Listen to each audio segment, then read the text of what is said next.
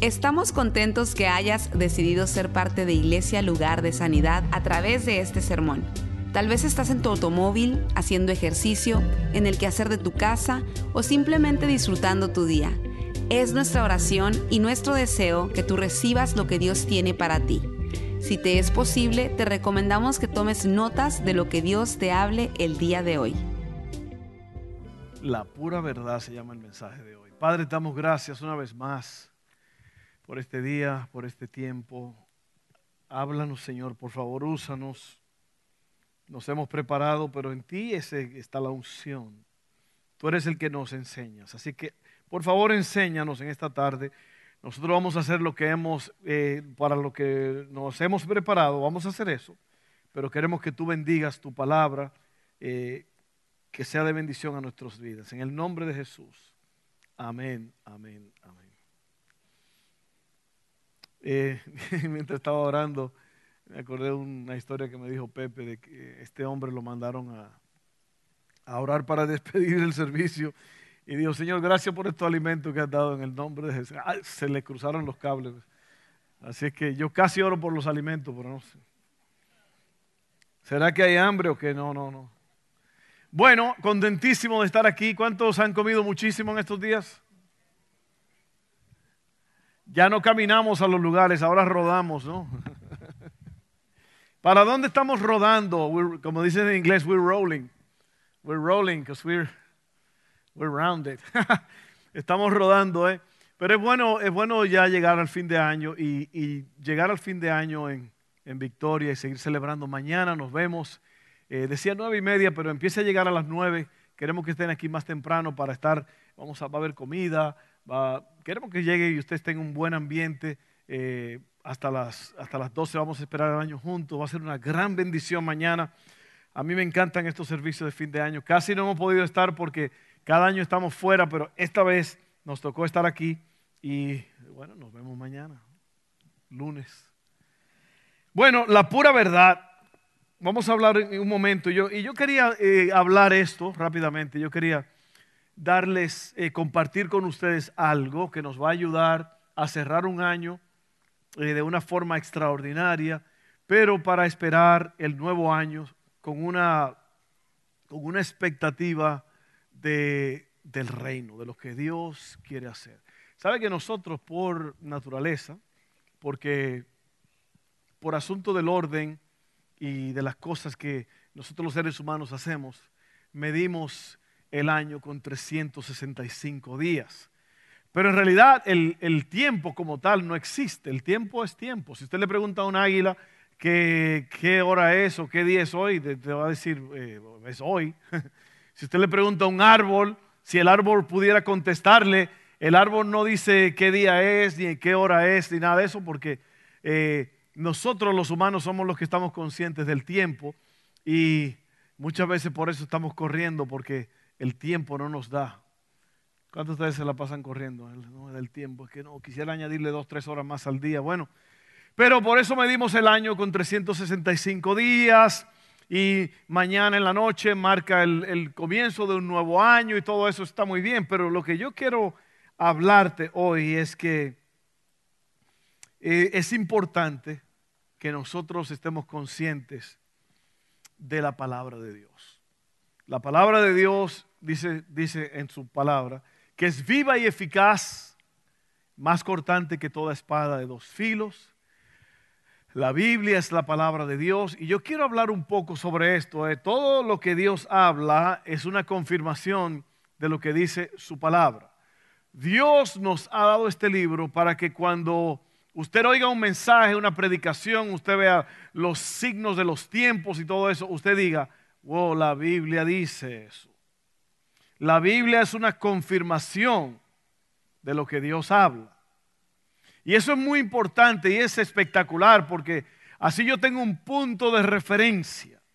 Yo tengo algo en quien confiar, en qué confiar para que yo pueda saber lo que yo tengo. La Biblia nos dice eh, quién es el Señor, el creador del universo, y nos dice quiénes somos nosotros y cómo tener una relación correcta con Dios. La Biblia nos dice eso.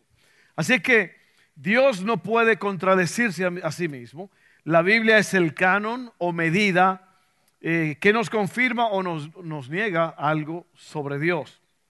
Por ejemplo, cuando se fabrica una casa, y aquí hay varios fabricantes de casas, hay una serie de planos. Y yo estoy sorprendido de hoy en día eh, los planos para hacer una casa. No, solamente cuestan un montón de dinero, unos planos te cuestan miles de dólares, pero los planos hoy día son un poco más complicados que antes porque son, son, es un rollo enorme y cuando tú lo abres en una mesa, no es solamente una hoja grande, son muchísimas hojas. Cada hoja te da una visión, eh, una perspectiva de, de, lo, de la estructura de afuera, la otra te da una perspectiva del techo, la otra te da una perspectiva de puertas y ventanas, de baños, de dormitorio, toda una cosa impresionante. Y todo eso es el patrón para que el constructor siga esas instrucciones y al final de la construcción eh, sea un éxito. El propósito es que esa casa cumpla su propósito y le dé una vida alegre o una, eh, cumpla su propósito para lo que fue creada a la familia o a las personas que van a vivir allí. Si eso no se hace, entonces hay problema. Así que la Biblia es el libro de referencia que necesitamos para verificar lo que se dice. Cristo dijo, conocerán la verdad y la verdad los hará libres. ¿Cuál verdad? La verdad que conoces. Uno no puede ser libre si uno no conoce la verdad. Pero la verdad que tú conoces, esa es la que te hace libre. Entonces, eh, ¿cuál es la verdad que te hace libre? ¿Cuál es la verdad? Jesucristo dijo, yo soy el camino, yo soy la verdad y yo soy la vida. Una persona que no conoce lo que dice la Biblia está en oscuridad en todos los aspectos de la palabra. Una persona que no conoce lo que dice la Biblia. Y yo creo que es el gran problema de nosotros hoy día. No tanto cristianos, pero las personas de este mundo. Cada quien tiene su vida, cada quien vive su vida, cada quien está haciendo lo que tiene que hacer, creyendo que es lo que tienen que hacer pero las personas no están rigiendo su vida en base a las instrucciones que Dios ha dado. Y los constructores de casas tienen, dependen de esos planos, porque esos planos les dan instrucciones específicas para que puedan, para que todo trabaje bien. Imagínense poner una puerta de 24 pulgadas en un hueco de 36 pulgadas. Algunos de ustedes dirían, no, pues así, para que entre el aire. Es puerta y también entrada de aire. El techo, el aire, las tuberías, la electricidad. Y aquí hay personas que hacen todo eso. Tiene que haber las medidas de los alambres. ¿Por qué? Porque se quema la casa. Si usted le pone demasiado poder alambres que no resisten el poder, aquí hay electricistas, se quema la casa. Entonces, la mayoría de las personas no viven de acuerdo a este libro santo, porque no lo conocen. Entonces, hay varias escrituras que explican esto que yo le estoy diciendo. Y yo quiero leerlas para que usted vea. Yo quiero que al final del día, cuando usted salga o al final del servicio, lo que a mí me interesa es que usted entienda el valor que tiene este libro y que en realidad sobre la faz de la tierra no hay nada más importante que este libro. No hay nada más importante, porque este es el manual de Dios. Este es el manual del alma, este es el manual del fabricante. Si usted no está construyendo de acuerdo a este manual, es muy probable que usted va a caer en un hoyo o se va a ir por el precipicio.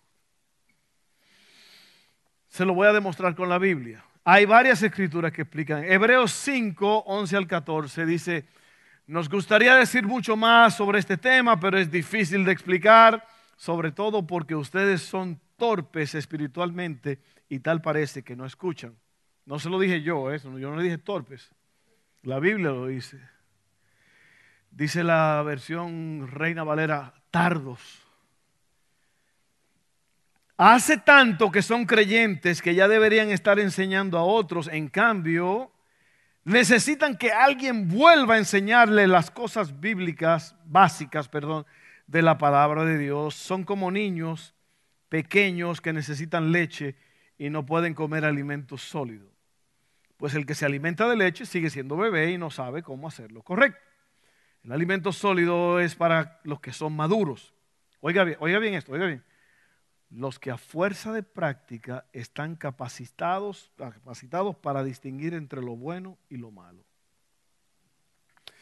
Y dígame usted si ese no es el problema de la mayoría de la gente cada día. Que no saben decidir, no saben discernir entre lo bueno y lo malo. ¿Por qué? Porque no tienen una visión clara de lo que es lo bueno y de lo que es lo malo. Eso se llama discernimiento. Discernimiento es la capacidad de usted saber decir esto es bueno y esto es malo y yo voy a hacer lo bueno. ¿Sí o no? Entonces, otra vez, yo quiero ayudarte, yo quiero ayudarte, yo quiero ayudarme a mí mismo. Alguien dijo que antes de predicar un mensaje uno se lo predica unos siete veces. Yo creo que más veces me lo predico yo porque yo lo estoy rumiando, estoy meditando, estoy leyendo y lo releo y lo vuelvo a leer. ¿Para qué? Para que esto aplique a mi vida primeramente antes de dárselo a ustedes.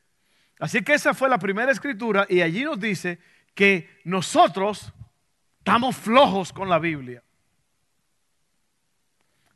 Yo te hago la pregunta, ¿cuánto, cuánto tiempo pasa leyendo la Biblia?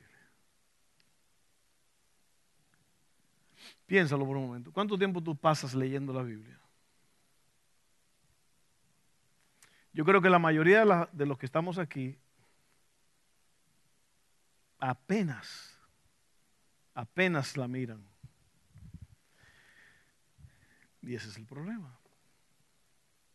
Dice aquí que sobre este tema tenemos mucho que decir y difícil de explicar, pero ustedes se han hecho tardos porque ustedes todavía están bebiendo lechita espiritual y no están comiendo alimentos sólidos. Por eso es que muchos cristianos no entienden, no saben. Usted le habla a la mayoría de los cristianos, no saben nada de la Biblia. No saben nada de la Biblia. Porque nunca la leen. Como si esto fue escrito para, para agarrar polvo nada más, o para aguantar la puerta, o para, para como de lujo, para ponerlo en la casa. Qué bonita se ve la Biblia ahí, para que crean que la leemos. No, esta Biblia, esta, Biblia se hizo. La Biblia que yo uso, que tengo en mi casa, esta es la de predicar y no está tan... Pero mire, la Biblia que yo tengo en mi casa, parece que, la pasaron, la lavaron y después la secaron y la lavaron otra vez, la tendieron afuera. Yo digo, wow, esta Biblia, ha pasado por mucho. ¿Por qué? Porque eh, sin esa palabra yo estoy frito. Le voy a decir, estoy frito como esposo si no lo leo. Estoy frito como padre. Estoy frito en mi propia vida personal. Si yo no leo este libro, estoy frito financieramente, estoy frito en todas las áreas de la vida. Este libro es la solución a todas las crisis y problemas de la vida. Y la mayoría de la gente, cristianos, no lo leen. Comprométase, comprométase con Dios y con su palabra todos los días a leerla y usted se va a dar cuenta lo grande que es este libro. Amén. Entonces volvemos, vamos a Gálatas 1, 6 al 9. Dice, el apóstol Pablo dice, estoy horrorizado de que ustedes estén apartándose tan pronto de Dios, quien los llamó a sí mismo por medio de la amorosa misericordia de Cristo. Están siguiendo un evangelio diferente que aparenta ser la buena noticia, pero no lo es en absoluto. Están siendo engañados por los que a propósito distorsionan la verdad acerca de Cristo. Si alguien, ya sea nosotros, incluso un ángel del cielo, le predica otra buena noticia diferente de la que nosotros les hemos predicado, que le caiga la maldición de Dios. Repito, lo que ya hemos dicho, si alguien predica otra buena noticia distinta de lo que ustedes han recibido, que esa persona sea maldita. Eso está violento, fuerte. ¿Sabe por qué? Porque no puede haber otro fundamento que este. El único medio, el único medio para conocer al Padre y ser salvo es Jesucristo. Toda la Biblia, toda la Biblia habla exactamente, toda la Biblia se refiere a Jesucristo. Jesucristo es el que da a conocer al Padre. Jesucristo es el Salvador. Jesucristo dijo, yo soy el camino, yo soy la verdad y yo soy la vida. Nadie viene al Padre si no es a través de mí. No hay ningún santo, no hay ninguna, ningún ídolo, ninguna estatua, ningún ser, ningún líder mundial, nadie absolutamente, solamente Jesucristo, el Hijo de Dios, puede salvarte. Y eso es bueno saberlo y recordarlo. Porque cada vez que una gente te dice, bueno, yo voy al cielo porque yo no bebo, ni fumo, ni robo, ni mato, ya se clavó, el, se cortó el pescuezo. Porque no es lo que tú no haces, lo que haces es tu confianza, como dijo mi hermana Lupita, en la eficiencia del sacrificio de Jesucristo en la cruz del Calvario. Eso es lo único que salva. Porque cuando usted dice que yo voy al cielo porque yo no hago esto, yo no hago aquello, usted está diciendo que usted es el que provee la salvación. Y la salvación solamente es por Jesucristo. No hay otro nombre bajo el cielo dado a los hombres en el cual podamos ser salvos. Así que el apóstol está horrorizado de que esta gente se, se cambiaron. Dejaron la verdad y ahora estaban haciendo otras cosas locas. Estaban de vuelta en las leyes. Hebreos 2, 1 al 4. Yo quiero que usted empiece este año nuevo firme con la palabra de Dios, que este sea su estilo de vida, que todas las decisiones que usted haga estén basadas en este libro. Hebreos 2, 1 al 4. ¿Cuándo están listos? Ahí vamos. Así que debemos prestar mucha atención a las verdades que hemos oído, no sea que nos desviemos de ellas. Pues el mensaje que Dios transmitió mediante los ángeles se ha mantenido siempre firme y toda infracción de la ley, todo acto de desobediencia recibió el castigo que merecía. Entonces, oiga bien, aquí viene la clave. ¿Qué nos hace pensar que podemos escapar si descuidamos esta salvación tan grande que primeramente fue anunciada por el Señor Jesús y luego nos fue transmitida por quienes lo oyeron hablar. Además, Dios confirmó el mensaje mediante señales maravillosas, maravillas, perdón, diversos milagros y dones del Espíritu Santo según su voluntad. Dice que no podemos ignorar las verdades en este libro porque nos vamos a desviar. Y dice aquí que nadie se escapa ¿Cómo escaparemos nosotros si descuidamos una salvación tan grande? Y sabe que yo veo cristianos cada día jugando con esto. Yo veo personas cada día jugando con su relación con Dios, jugando con su caminar con Dios. Para ellos es más importante las personas con las que se juntan o para ellos es más importante esto o aquello, el afán y la ansiedad de la vida. Y yo te digo una cosa, hermano, mira, amigo, Lo único que no te pueden quitar aquí en la tierra es a Cristo. Y yo no digo eso nada más por decirlo. Porque nosotros los seres humanos nos aferramos a cosas. Y nos aferramos a esto, y nos aferramos a aquello. Pero en esta tierra todo se puede perder. Job, Job, a Job todo lo perdió en, en un día. ¿Y sabe lo que dijo Job? Jehová dio, Jehová quitó, bendito sea el nombre del Señor. Desnudo vine a este mundo y desnudo me voy de aquí. Pero lo único que a ti no te pueden quitar es tu relación con Jesucristo. El apóstol Pablo estaba en cadenas en varias prisiones a través de su ministerio, pero él estaba en cadenas humanas, pero su espíritu estaba libre, porque él tenía una relación con Dios. Por eso es que Pablo y Silas podían cantar en el calabozo más de más abajo, de más adentro, más oscuro. Pablo y Sila estaban cantando. ¿Por qué? Porque eso es lo único que no te pueden quitar. Mire, el dinero se puede ir así, boom. La vida, la familia, las posesiones, todo, tanto que nosotros le damos tanta importancia a las cosas de esta tierra, todo se puede ir en un abrir y cerrar de ojos. Pero si tú tienes a Cristo, no importa que te lo quiten todo, no has perdido nada. Lo voy a decir otra vez porque yo no creo que, que ustedes me oyeron lo que yo dije. Si tienes a Cristo pero lo pierdes todo, en realidad no has perdido nada. Porque Jesucristo es todo. Y Él te ayuda a comenzar de nuevo. Y por último voy a leer otra escritura en 2 de Timoteo 4, 1 al 5. Dice, en presencia de Dios y de Cristo Jesús, quien un día juzgará a los vivos y a los muertos cuando venga para establecer su reino. Esa es otra cosa que la gente no piensa.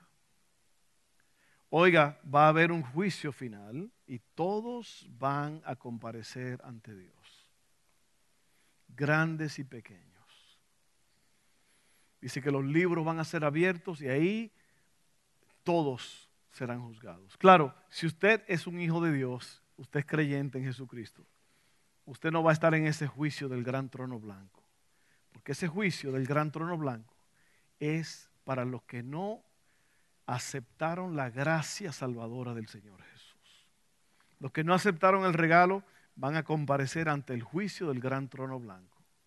Y todo el que no se haya inscrito en el libro de la vida fue lanzado vivo en el lago de fuego. Y mire, piensa en esto por un momento, porque tu alma tiene mucho valor. Pero la gente no le da por eso, porque la gente está pensando nada más en vivir. ¿Cómo puedo vivir mejor? ¿Qué, es lo mejor que qué me puede pasar? ¿Qué es lo yo quiero vivir? Yo, yo, yo, yo. Y la gente no está pensando que hay un mundo alrededor tuyo. Hay personas que te necesitan. Tú fuiste creado para vivir para otros. No te compliques la vida. Dios quiere hacerte grande, pero cuando tú ayudas a otros. Va a haber un juicio. Cuando usted cierre sus ojitos y le pongan las manitas así como lo ponen así, ya a usted más le vale que haya vivido para Dios. Porque la Biblia dice que los muertos en Cristo resucitarán primero. Y el apóstol Pablo dijo que estar ausente de este cuerpo, estar presente con el Señor Jesús. En un abrir y cerrar de ojos, cuando usted parta de este mundo, usted va a estar en la presencia de Dios. Si usted aceptó a Jesucristo como su único Salvador.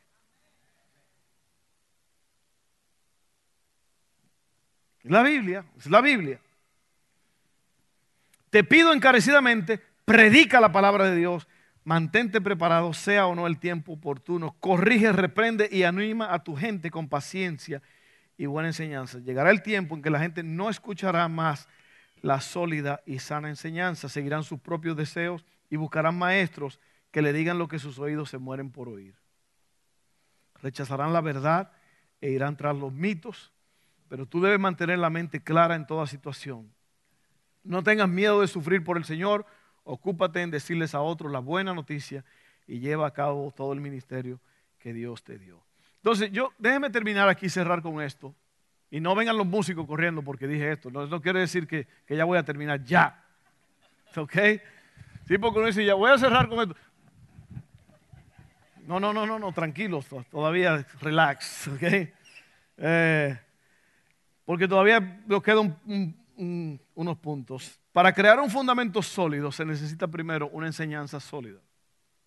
Y yo creo que es la mayoría, el problema de la mayoría de las personas es ese, que no, no conocen, no saben cómo vivir, porque no han leído el libro santo que te enseña cómo vivir. Este libro te enseña cómo vivir, cómo vivir al máximo. Si tú quieres ser feliz, en verdad, tú tienes que aprender a leer este libro. Y no solamente leerlo, vivirlo. Es muy importante. ¿Qué, estás buscando? ¿Una noche más?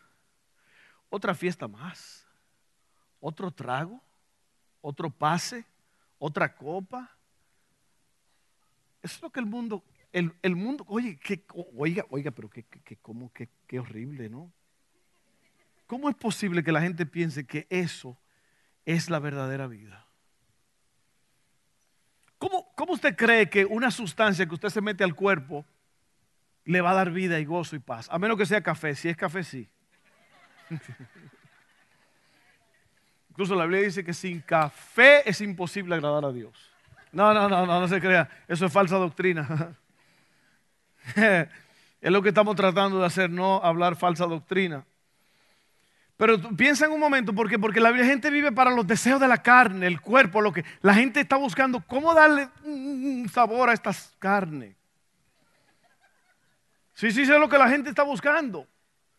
¿Dónde, ¿Dónde que vamos? ¿A dónde es la cosa? Y vamos, y vamos, nos fuimos. ¿Y dónde, dónde que están dando? Vámonos, vamos. Y la gente así vive. Y en realidad, nada de eso es necesario, pero se ha creado un patrón en el mundo que la gente piensa que dónde es el próximo rumbón, dónde está el musicón, vamos para allá porque eso, eso, eso, eso. Oiga, qué vida más miserable pensar que eso es lo que trae alegría al corazón. Eso es lo que trae problemas la cruda, la resaca, eh, eh, eh, los, los, tickets la policía, la locura. Y yo dije eso anoche. Ah, caray, yo, te ofrecí todo eso. Oh, a lo mejor es que me pasé de. Oiga, ¿por qué la gente piensa que eso es la vida? Entonces, ¿qué quiere decir la palabra doctrina? Porque tenemos que vivir una sana doctrina. Doctrina quiere decir enseñanza. Oiga bien, conjunto de ideas o normas políticas, sociales o religiosas que rigen la manera de pensar o de obrar y que son defendidas por un grupo de personas. Oiga bien, oiga bien esto, oiga bien esto, oiga bien, si hay algo que se le va a pegar de esto, esto tiene que ser, ah, claro, yo siempre tengo el, el mensaje para ustedes. Uno es lo que uno piensa y lo que uno piensa se convierte en acciones y las acciones son las que determinan tu destino. Uno es lo que uno piensa. Lo que tú piensas se convierte en acciones. Tus acciones determinan dónde tú vas a estar mañana.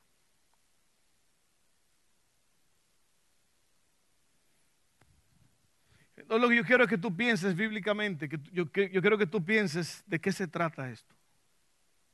¿De qué se trata esto? Yo hablaba con un amigo hace poco, hoy, hace una hora, antes del servicio.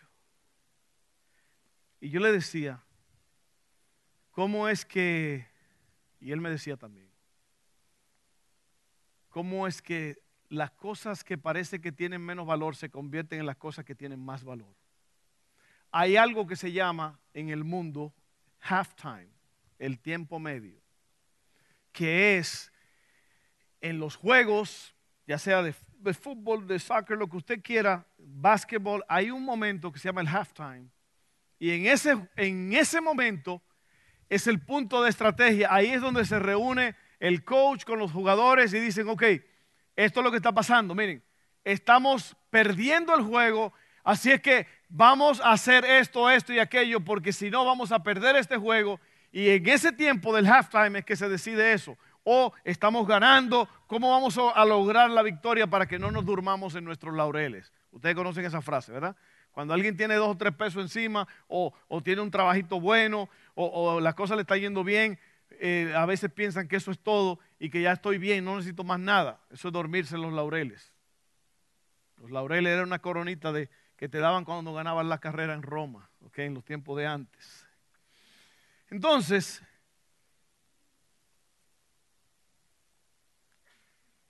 ¿Qué quiere decir la palabra? Hablamos de eso y, yo dije, las cosas más importantes se convierten ahora en tu estilo de vida. ¿Dónde están los pobres que vamos a alimentar? ¿Dónde están las viudas? ¿Dónde están los necesitados? Porque ya tu vida se convierte ahora en ese halftime. Tú dices, wow, yo no tengo mucho tiempo en esta tierra. En verdad nadie tiene mucho tiempo en esta tierra. La vida, dice la Biblia, que es como una neblina que sale en la mañana y ya para la tarde se va. Pero la mayoría de la gente piensa que van a vivir para siempre. Mira, la gente va a los funerales y, la, persona ve una persona que, está ahí, lo están velando, lo que sea. Y uno ve el cuerpo ahí y uno dice, le pasó a él, le pasó a ella, pero todavía no, el musicón sigue, todavía sigue la cosa. pero oye, oiga, oiga, oiga. Todos tenemos una fecha de expiración, de caducidad.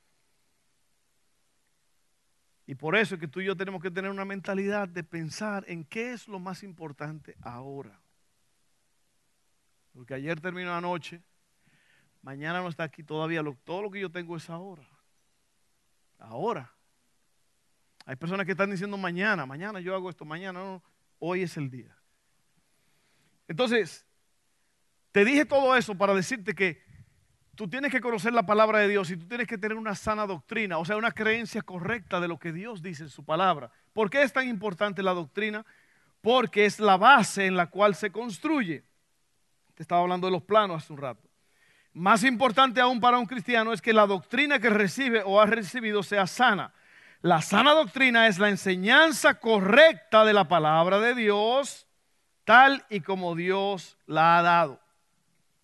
Oiga bien, en nuestro mundo hay mucha controversia en cuanto a lo que es el cielo, el infierno, la salvación, Jesucristo y la palabra de Dios. Hay muchas voces dando diferentes opiniones. Como personas que creemos en estas cosas, tenemos que asegurarnos de lo que creemos, de lo que, de lo que creemos es correcto, real y preciso, que es confiable, porque nuestras vidas, nuestra eternidad y la vida de otros están en juego. Si el cielo, el infierno, Jesucristo, la palabra de Dios son reales, confiables e innegables, entonces nuestras vidas deben de reflejar la verdad y la realidad de estas cosas. Así es. Nuestras vidas deben de ser diferentes a la vida del mundo. Nuestras vidas deben de reflejar las palabras que están escritas en la Biblia y como resultado debemos celebrar la verdad de la palabra de Dios. Alguien me preguntó ayer, oiga pastor, me han dicho varias personas, me han preguntado que, que si existen los extraterrestres o, los platitos. Y yo dije, ¿sabe qué? No, no existen. Ah, caray. Bueno, yo nunca he visto uno. Ni la Biblia habla de eso. Ni me interesa. Te he puesto a pensar en lo que la gente gasta el tiempo y, existe y, estamos solos y, y que si, oiga, ¿cómo le ha afectado a usted un extraterrestre? A menos que el vecino parezca uno.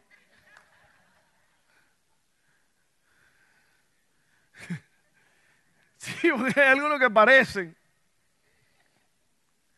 Pero ¿qué, ¿qué me importa a mí? Eso no altera nada. Eso no tiene nada que ver conmigo. Eso no pone comida en la mesa. Eso no me roba la paz, el gozo. Si aparece uno en el patio de mi casa, mire, créalo que yo voy a salir corriendo. No. O sea, yo puedo, ah, caray, míralo. Ah, mira qué raros son. Pero oye, la gente se pasa horas en tantas tonterías. Pero las cosas importantes, el cielo, el infierno, Jesucristo, la palabra de Dios, la gente no piensa en eso.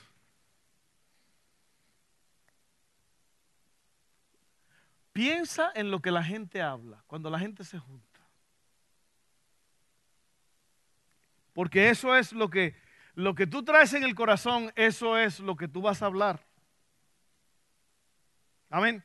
Entonces, eh, último punto aquí ya es conocer la palabra de Dios te ayuda a discernir la voz de Dios. Muchas veces cuando uno no sabe qué hacer, Dios te recuerda una porción de su palabra para enseñarte lo que debes de hacer. Piensa en lo grande que es esto. Piensa en lo importante que es esto. Yo tengo 53 años. Perdónenme ustedes los que pensaban que yo era menor. Yo sé que se puede confundir. 53 años yo he visto tantas cosas. Yo vi a mi papá, yo crecí con un padre que se daba dos semanas de borrachera, un día se dio 45 días sin parar. Mujeriego, y yo no estoy denigrando a mi papá, no estoy poniéndolo por el suelo ni nada, pero es la verdad, yo viví eso. Yo viví eso, yo viví la gritadera en la noche, la vergüenza de irlo a recoger a la esquina porque no podía ni caminar. Eh, yo tuve que lidiar con eso como niño. Yo tuve que lidiar con mi mamá que se sentaba con un problema que tenía en, una arteria del corazón y decía, era un problema serio que tenía. Y ella varias, varias veces pensó que ella se iba a morir. Y ella nos reunía a nosotros y nos decía, miren, ahí en, esa, en ese cajón, ahí está la póliza, el seguro, lo de la casa. Y imagínate uno, con, con 8, 9, 10 años oyendo que la persona que en verdad te cuida y te protege, te está diciendo que es posible que se vaya. Yo vi un portón que yo estaba pintando, unas puertas enormes, porque teníamos una herrería en mi casa. Yo vi esas dos puertas caerle a mi hermanito de, de un año y medio, caerle encima, ¡bam! Y aplastarlo. Y yo no sé de dónde, pero yo que tenía algunos 12, 13 años, yo pude sacar fuerzas y pude levantar esa cosa para que mi mamá lo sacara de allí. Y él está vivo, lo vimos la semana pasada, él está en San Antonio. Más loco que un reloj de a peso, pero... Yo vi todo eso. Yo, y yo, yo, yo en esta mentecita, yo recuerdo esa noche orando por él para que Dios le diera vida. Y yo recuerdo tantas cosas, y yo recuerdo tantas cosas de mi niñez, y yo recuerdo la inseguridad que yo tenía, y yo recuerdo esto, y yo recuerdo aquello. Luego en el matrimonio, que es ahí es la prueba de la vida. No, no se crean, no, yo estoy hablando de... Yo, 10 años sin poder tener hijos, 10 años. Estamos pensando en adoptar. Y luego Dios nos dio un milagro, apareció Evan, luego Dustin, luego Seila, luego Haley. Y los 10 años que no podíamos. Y luego cosas aquí, un accidente allá y, la niña así. o tantas cosas. Y yo le digo, en medio de todo esto, es importante saber oír la voz de Dios. ¿Y sabe cómo tú oyes la voz de Dios? Cuando tú conoces lo que Él ha dicho. Porque todo lo que Dios te dice o te habla va a ser basado en su palabra. Porque si Dios, si tú escuchas que Dios te dice algo y no lo puedes confirmar con la Biblia, entonces no es Dios. ¿Se da cuenta usted por qué es tan importante que usted conozca la Biblia? Porque Dios te va a hablar y tú vas a poder confirmar y saber en todos estos años, esta ha sido mi mejor acompañante. Me ha ayudado a tomar las decisiones más grandes de la vida me ha corregido cuando he caído, porque es muy importante la corrección y entender y saber. Alguien dijo que cuando usted acepta que tiene un problema, ya recibió 80% de la solución al problema.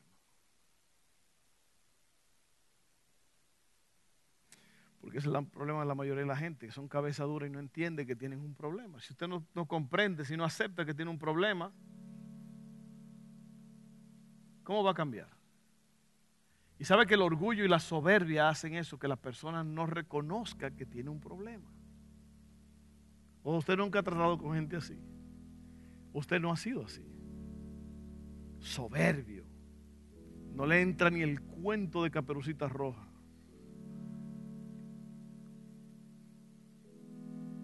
¿Y sabe qué? Lo más grande de esto es que no solamente Dios va a guiar tus pasos, te va a hablar, pero Dios te va a dar cosas como esta. Yo tengo cuatro hijos extraordinarios. ¿Usted sabe por qué? Porque este libro ha creado una cultura en mi casa. Y yo no estoy hablando de santurrón, de que no, esto o aquello. Yo recuerdo una vez cuando Evan empezó a tocar allá en la iglesia en Sanama él tocaba la guitarra eléctrica y él dijo, un día me dijo, está bien si yo voy con una camiseta a la iglesia, t-shirt. Yo le dije, mira, como tú quieras ir, está bien. Yo no voy a ponerte una orden estricta de, de nada. Yo le dije, estás en la plataforma, estás cantando para Dios y si te puedes poner una camisa, está bien, pero si no, está bien conmigo. Y han habido muchas cosas que hemos hablado con nuestros hijos así y no ha sido aquí a rajatabla y que usted va a hacer esto y usted va, usted, usted, usted. No.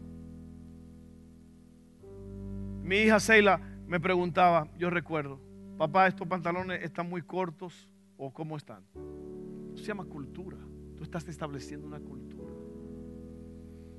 Porque tú no quieres que tus hijas estén vendiendo la mercancía que tienen. Recuerden que los hombres son ópticos. Recuerden que los hombres están viendo. Yo no estoy hablando de religiosidad ni de nada, pero usted tiene que crear una cultura en su casa. Una cultura donde Dios pueda moverse y usted se está poniendo en posición para que Dios le bendiga. Así que este libro le va a dar una, una bendición eterna. Y con todo esto, miren, no han habido problemas, siguen habiendo problemas. Va a haber problemas, va a haber crisis, va a haber situaciones difíciles. Pero usted va a poder salir adelante cuando usted haga de este libro su vida. Aquí está. Miren esto, conclusión. El cristiano es responsable de leer, de estudiar, de entender y aplicar la palabra de Dios.